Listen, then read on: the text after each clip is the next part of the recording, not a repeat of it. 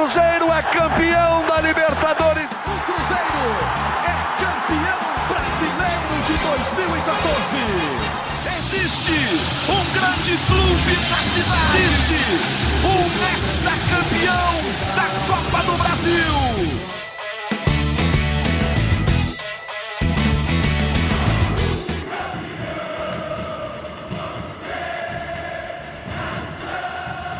A você que nos acompanha. Tá chegando o GE Cruzeiro. GE é do líder. GE é do líder absoluto da Série B.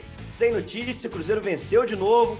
Ganhou mais uma partida pela competição. Na sexta-feira, bateu Lanterna Vila Nova e abriu frente na liderança da Série B do Brasileirão. Eu sou Henrique Fernandes, vou tocar bola com a minha equipe aqui, equipe nota 10 aqui do nosso Grupo Globo.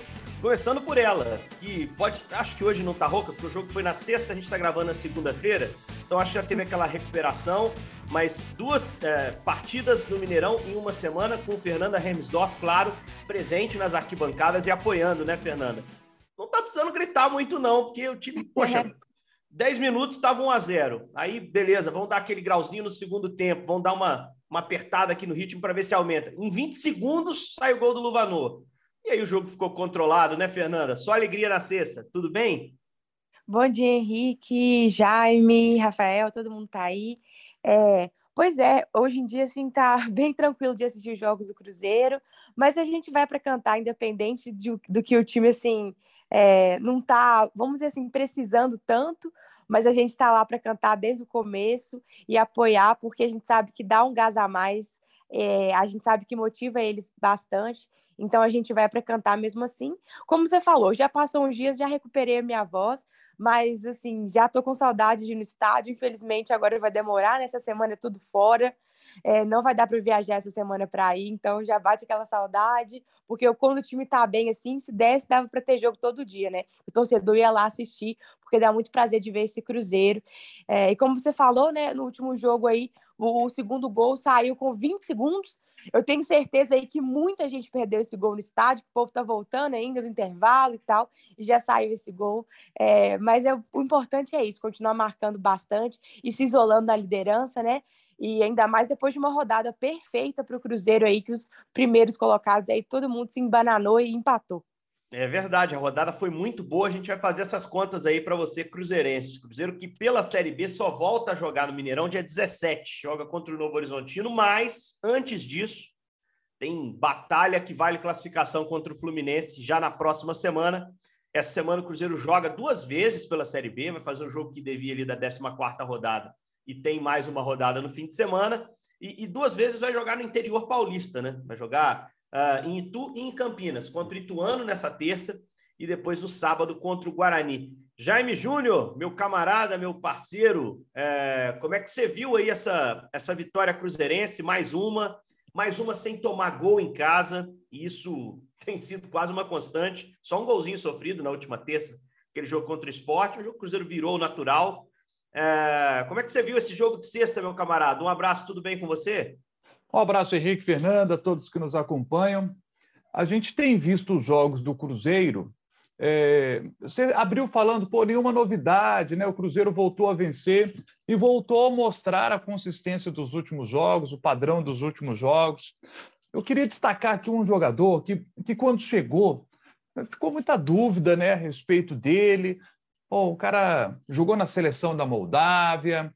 É, quem é esse cara? Nunca ouvi falar. Aí chegou aqui o Luvanor e a gente viu que o Luvanor é um jogador que é, a gente já viu assim, pô, não é um primor de técnica o cara, né? Vamos acompanhar mais. E aí hoje a avaliação que eu faço do Luvanor é, primeiro, primeiro ponto que para jogar com o Pesolano é fundamental. O cara tem que estar tá bem fisicamente e ele me, me está bem fisicamente. Segundo ponto, é, é para estar tem que estar bem fisicamente para poder jogar o estilo pesolano, que gosta de uma intensidade alta no jogo, maior parte se puder no tempo. É, se, o, se, o, jogador começa. Para a gente ver o pesolano agitado lá de fora ali, é, você pode ter certeza, é alguém que. Sabe, o cansaço às vezes bate um, um pouquinho, e eu falo assim, cara, se vira, filho, é, é para entregar o máximo o tempo inteiro. Na hora que você cansar, eu te tiro, vai. Então, o Luvanor é esse cara que a gente vê essa intensidade no jogo dele, que é, que é legal de ver. E, e o gol que ele faz, que é o segundo gol, é, ele, ele me chama a atenção porque quando ele bate para o gol e o goleiro solta, é, ali você vai falar assim, pô, às vezes o Luvanor não tem tanta técnica. E nesse jogo ele teve oportunidades, outras oportunidades para fazer, e ele não conseguiu marcar. Mas nesse lance, você vê que ele mostrou uma tranquilidade que é legal da gente ver no atacante. Talvez um outro jogador ali, ele teria, naquele rebote, não teria definido como ele definiu. Ele dá uma chapada no canto para tirar qualquer reação do goleiro. Então você vê que é um jogador útil. Eu estou gostando do, do Luvanor, porque quando o Jajá machucou, ficou aquela preocupação: pô, quem é que vai fazer a do Jajá? Quem é que.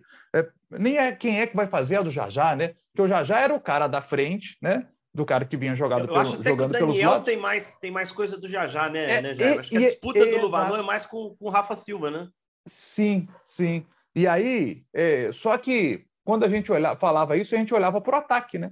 Você olhava lá para frente, pô, você tem Jajá e Edu. Essa dupla está funcionando. Esses dois aí estão funcionando. Um cara jogando mais aberto e Edu é o centroavante, né?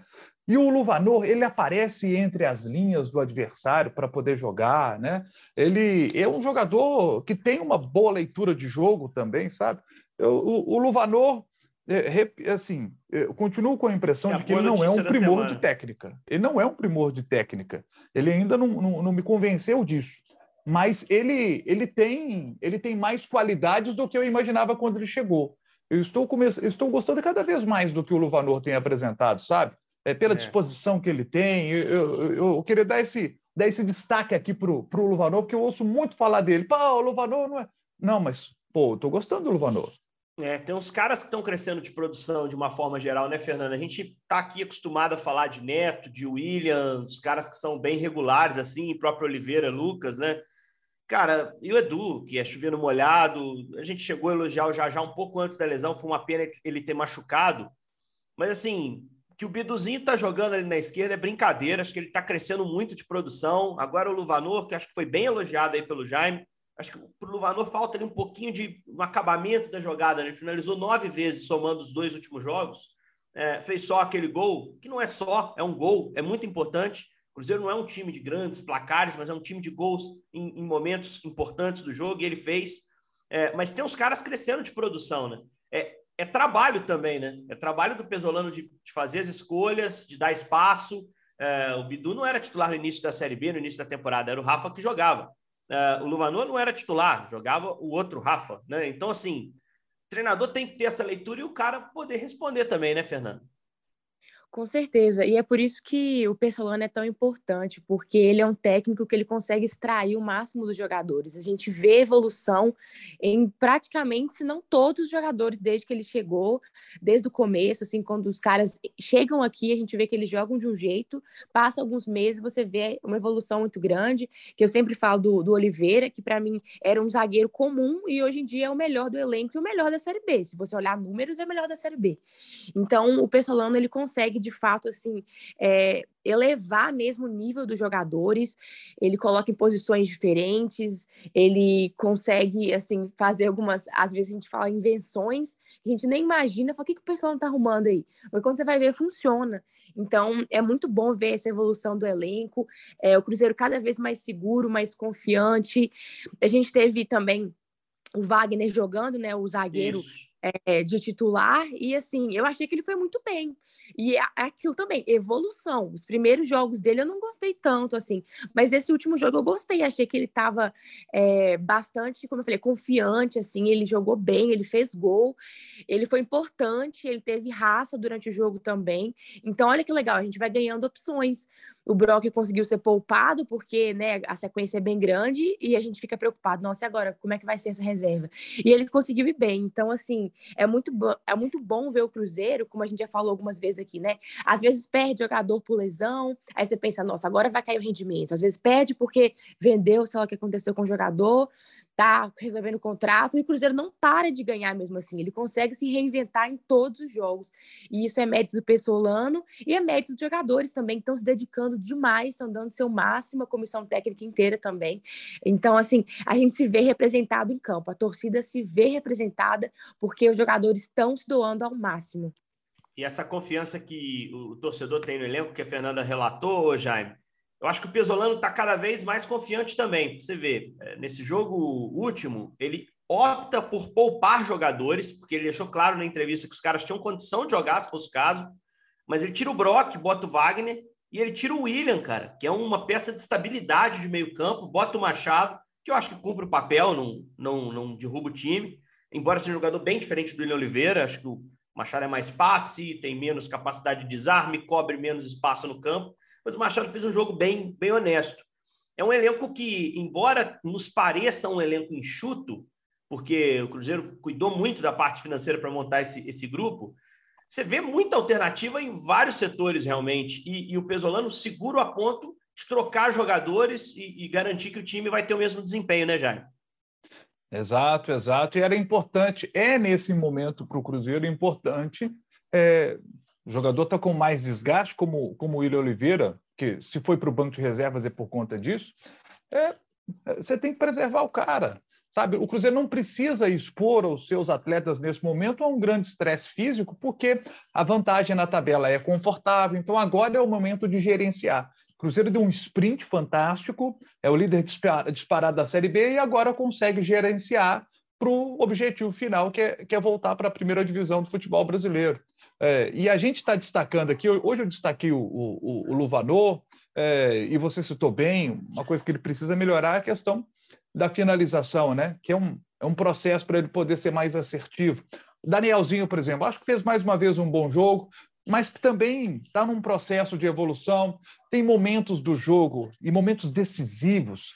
Por exemplo, teve um contra-ataque que o Cruzeiro puxou, e o Daniel puxa o contra-ataque, ele tem duas opções. Então, ele, você tem que levar a bola e você tem um momento certo para dar a bola, e, e aí, na hora de dar a bola, ele, ele dá o passe no momento errado é, da forma errada e perde uma grande oportunidade.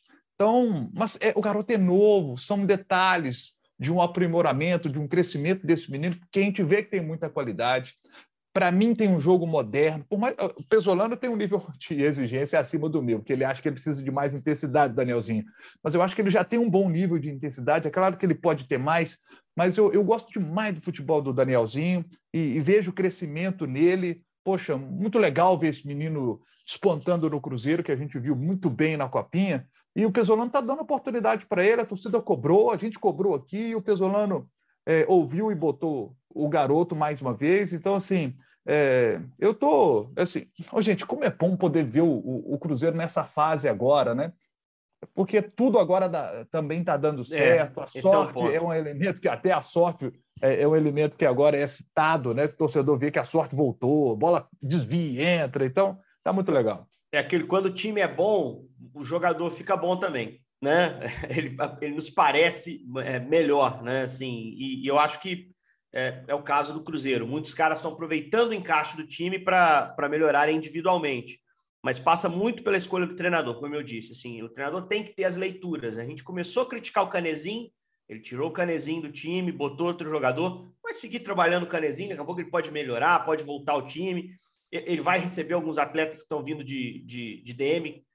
Um, para mim, é um cara que eu, que eu confio, assim, eu acho que, que vai ajudar o Cruzeiro ainda quando se recuperar, é o João Paulo. Falo dele desde o início do ano. Eu acho que é um jogador acima do nível da Série B. Tem que ver como ele vai voltar. É uma lesão que não foi simples, é uma cirurgia né, na coxa, que é até incomum a gente ver, né? Cirurgia mais tornozelo, mais joelho. Na coxa, não, não me lembro de muitas ocasiões dessa.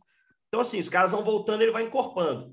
E o Cruzeiro trabalha também no mercado. É, infelizmente, a gente não tem um setorista aqui hoje para nos ajudar, um repórter que acompanha o dia a dia, mas já tem alguns nomes surgindo aí. Vou até perguntar a Fernanda. A Fernanda é super antenada em tudo que acontece no Cruzeiro, não só nas informações do Grupo Globo, mas também dos outros bons repórteres que cobrem o clube. Eu ouvi, Fernandinha, é, Fernando Henrique, volante do Grêmio, e Bruno uhum. Rodrigues, atacante, que estava no Famalicão, de Portugal.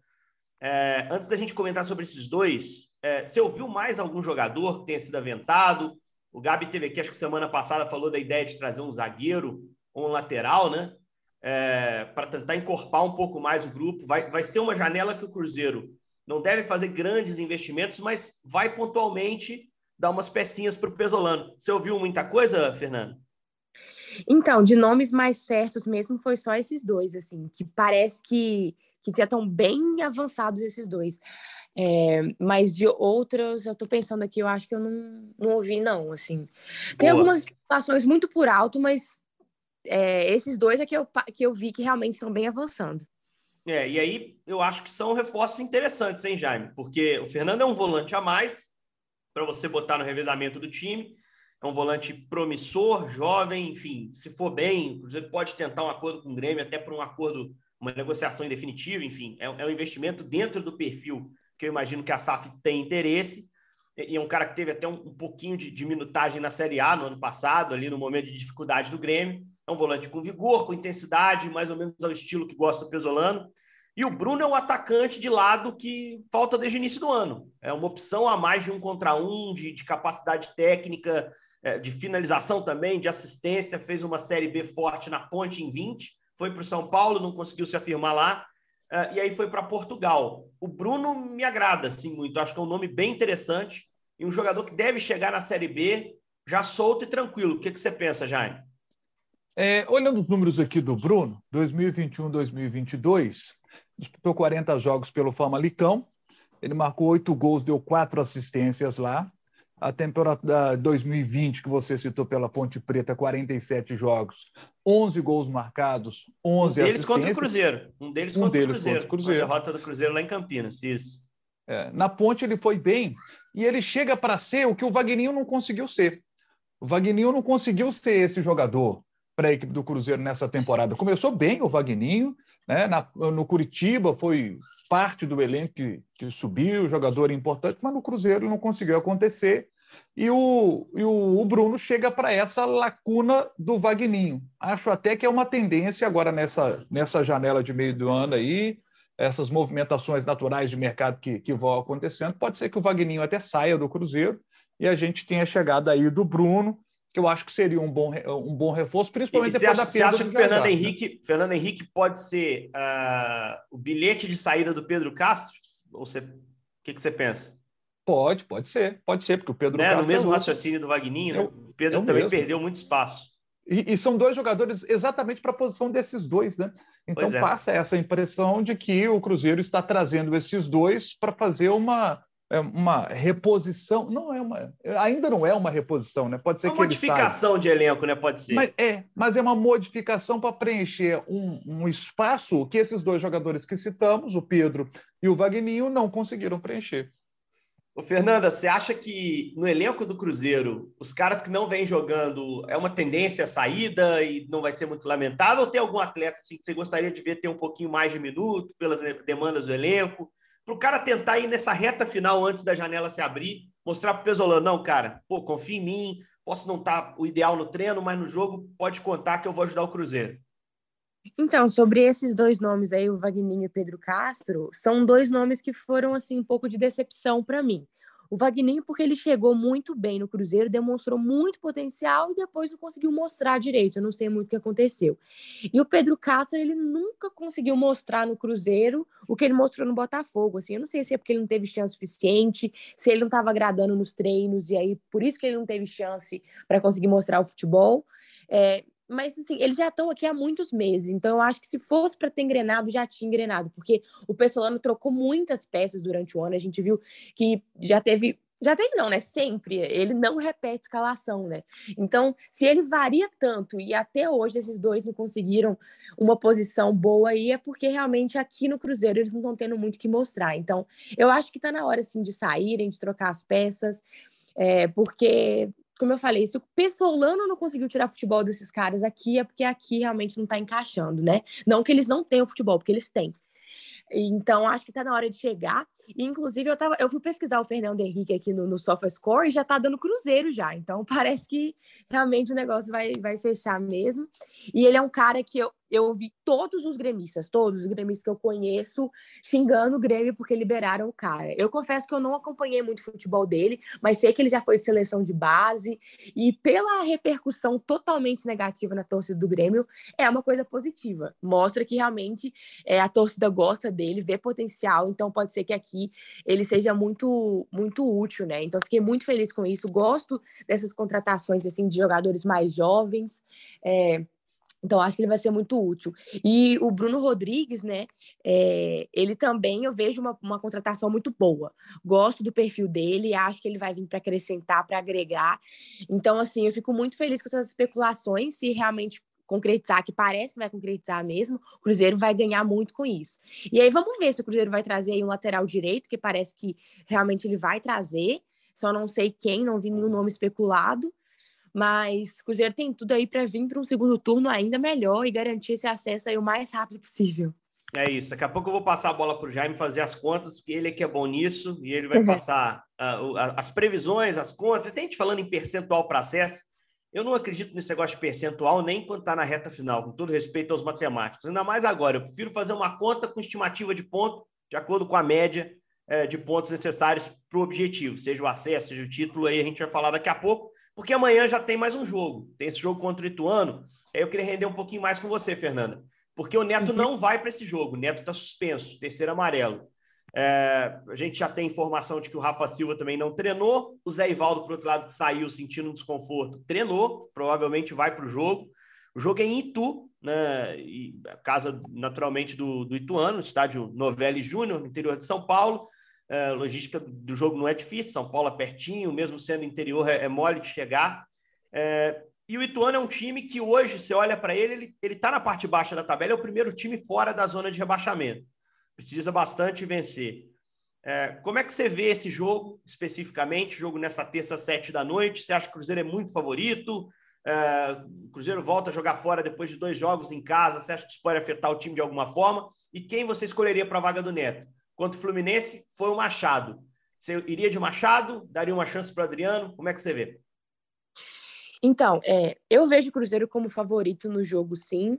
É, até porque o Ituano ele não tem uma defesa muito boa, então isso aí já favorece um pouquinho para a gente. Eu estava vendo a questão do, do setor visitante lá no, no estádio do Ituano, ele é muito grande, é tipo um quarto do estádio. Então, se a torcida do Cruzeiro for, eu tenho certeza que vai, tem muito cruzeirense lá no interior de São Paulo, e fazer o barulho que sempre faz e apoiar também vai ser importante. É, o ingresso não está muito caro, diferente do contra o Guarani, o ingresso Contra o Ituano está 40 reais para visitante. Contra o Guarani está 100 reais e a meia eles não disponibilizam online, só presencialmente. Achei isso muito, muito bizarro, né? E vai atrapalhar a torcida do Cruzeiro aí. Enfim, a do Ituano já está mais tranquilo.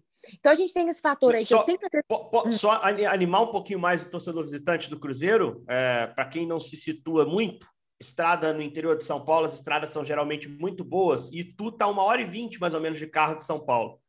E uhum. tem alguns cruzeirenses em São Paulo, alguns, tá? Tem alguns cruzeirenses. É só um pouquinho. É. É, assim, eu acho que a gente tem esse fator aí que a torcida vai estar presente. E, como eu falei também, a gente é favorito porque, como você falou, o Ituano tá ali no, no mais para baixo da tabela, acho que 16, algo assim. Então, a, por mais que seja jogo fora, ainda assim o Cruzeiro consegue administrar jogo fora. Agora não dá para cravar vitória, óbvio que não. O Cruzeiro vai ter que jogar bem, mas acredito que dá para buscar essa vitória e trazer mais tranquilidade para a gente e se afastar aí vão, que, vão ser o quê? Nove pontos do segundo se realmente concretizar a vitória. Agora, para o, substituto do Neto Moura. Muito triste isso. Odeio jogar sem o Neto Moura. É, como já falei 500 vezes aqui, é um dos meus jogadores favoritos, se não for o favorito. É, enfim, no último jogo eu achei que, que o Machado foi bem, é, mas eu gosto muito do Adriano. Assim, eu acho que o Cruzeiro. O que, que acontece? Eu acho que o Cruzeiro tem mais técnica com o Adriano e eu acho que tem mais raça com o Felipe Machado. Aí vai depender da estratégia que o Pessolano vai querer, né? É, mas para sair. tem usado o Adriano todo jogo, né? Mas para entrar ali, Sim. depois que a vantagem está consolidada, esconder a bola, ficar com a bola no pé. Tem usado o Adriano bem mais agora, né, Fernanda? Até porque, inclusive, o Adriano entrando no segundo tempo, porque o Adriano, nas chances que ele ganhou de titular, ele não aproveitou. Ele não foi bem. Ele tá sendo melhor quando ele entra no segundo tempo, eu não sei porquê. Mas, assim, eu não importaria e até gostaria se ele entrasse titular, é, porque, como eu falei, eu acho que o Cruzeiro ganha na técnica e na saída de bola, mas com o Machado eu acho que o Cruzeiro ganha na raça e na bola parada. E vai ver qual que vai ser a, a estratégia do Pessolano. Não sei se o Ituano é ruim na bola parada, como é que é a, a bola aérea deles, confesso que eu não sei. Mas aí, por mim, é, eu, eu confio no Pessolano. Quem ele escolher aí vai dar bom demais. Eu acho que até o Neto talvez tenha até forçado esse terceiro amarelo, né? Se você Sim. pensar, o William foi poupado para estar tá zerado para terça, né? Inteiro fisicamente. Que aí ele não corria o risco de perder os dois, né, Fernando? Inclusive, é sobre isso aí do Neto Moura, ele totalmente forçou esse cartão, assim, tava claro. Eu fiquei com essa sensação. É, a porque ele tava, ele tava muito agressivo sem bola, assim, agressivo no bom sentido, não era dando canelada, não. Ele tava arriscando tudo no bote. sabe? Para tentar roubar a bola. Uhum. É, então eu acho que ele forçou mesmo e tá certo, porque como ele já seria poupado provavelmente, igual o William foi, tem que forçar mesmo, acho que tá certinho. Os dois já estavam no limite do desgaste. Agora vamos para as contas para a gente fechar o nosso podcast de hoje. Jaime Júnior, você que é o nosso fenômeno matemático, é o cara que melhor faz essas leituras. A gente abriu aqui, a Fernanda abriu aqui, lembrando que a rodada foi muito boa, que o Cruzeiro uh, conseguiu os três pontos e mais ninguém ali da frente uh, conseguiu os três pontos. A gente tinha dois confrontos diretos acontecendo. A gente tinha um esporte Vasco, Vasco Esporte, jogo no Maracanã, e tinha um Bahia e Grêmio na Fonte Nova, e foram dois 0 a 0 Como é que você vê, uh, qual é a sua radiografia de momento desse Cruzeiro líder com 37 pontos, Jaime? A conta que eu fazia na semana passada, ela melhorou agora, né, Rick? Que o Cruzeiro, líder com 37 pontos, o quinto agora é o Criciúma com 23, 14 pontos de vantagem para o quinto colocado e com um jogo a menos. Então, as contas são espetaculares para a equipe do Cruzeiro. Melhor ataque com 20 gols marcados. Segunda melhor defesa com 6 gols sofridos. Melhor defesa é do Grêmio com 5. Aquela meta de 64 pontos, a gente continua com ela. Faltam, portanto, agora para o Cruzeiro 27 pontos em 23 jogos.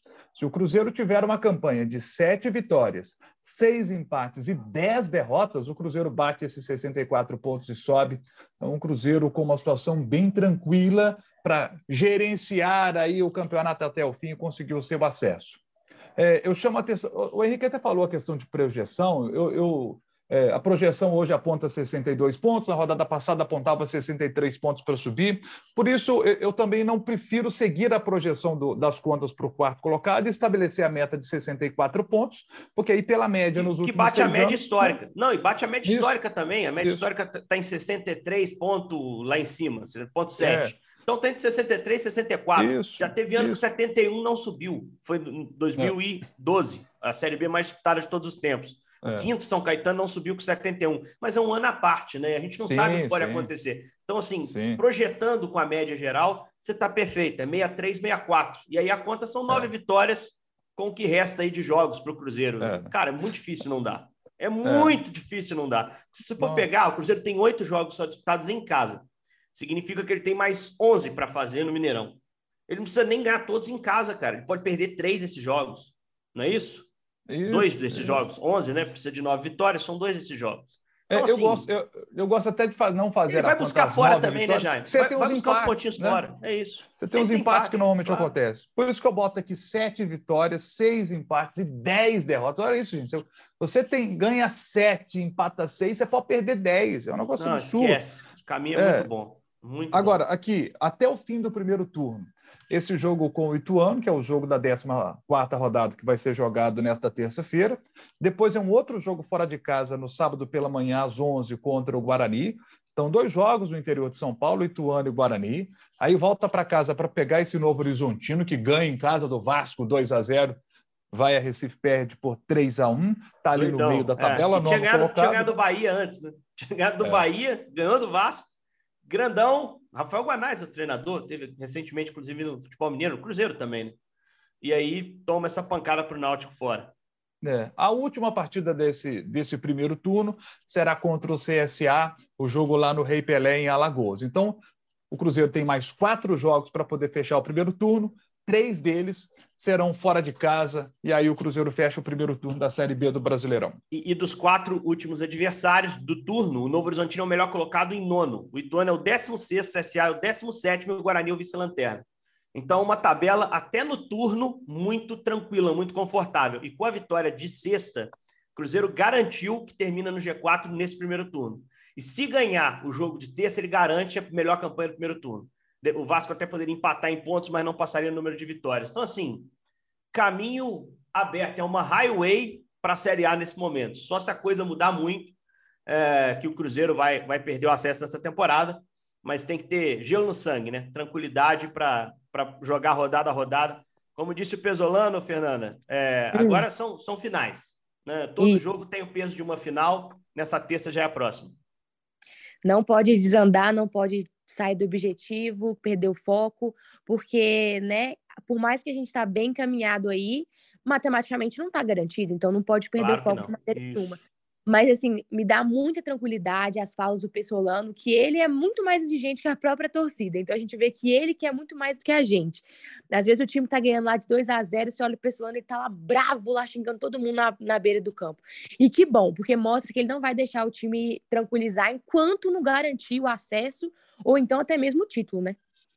É isso, não pode tirar o pé, não. Se é uma highway, né, uma, uma via expressa, né, que meta o pé no acelerador, quinta marcha garantir isso, isso quanto antes para planejar tranquilo 23. Galera, fechamos a conta aqui, então. Jaime, eu te agradeço muito. Fernanda, te agradeço bastante também. Vamos ver essa semana o que vai dar. Dois jogos fora de casa. Se o Cruzeiro segue pontuando o máximo aí, como, como fez os dois últimos jogos. Cruzeiro muito forte dentro desse campeonato brasileiro. Sou Henrique Fernandes, esse foi o nosso GE Cruzeiro. Estive com o Jaime Júnior, estive com a Fernanda Hermsdorf. Agradeço ao Rafael Bizarello que fez a coordenação dessa gravação. A gente volta com outra edição já na quarta-feira para repercutir a vitória, o empate ou a derrota, o que quer que aconteça nesse jogo de Itu na terça-feira à noite. Valeu!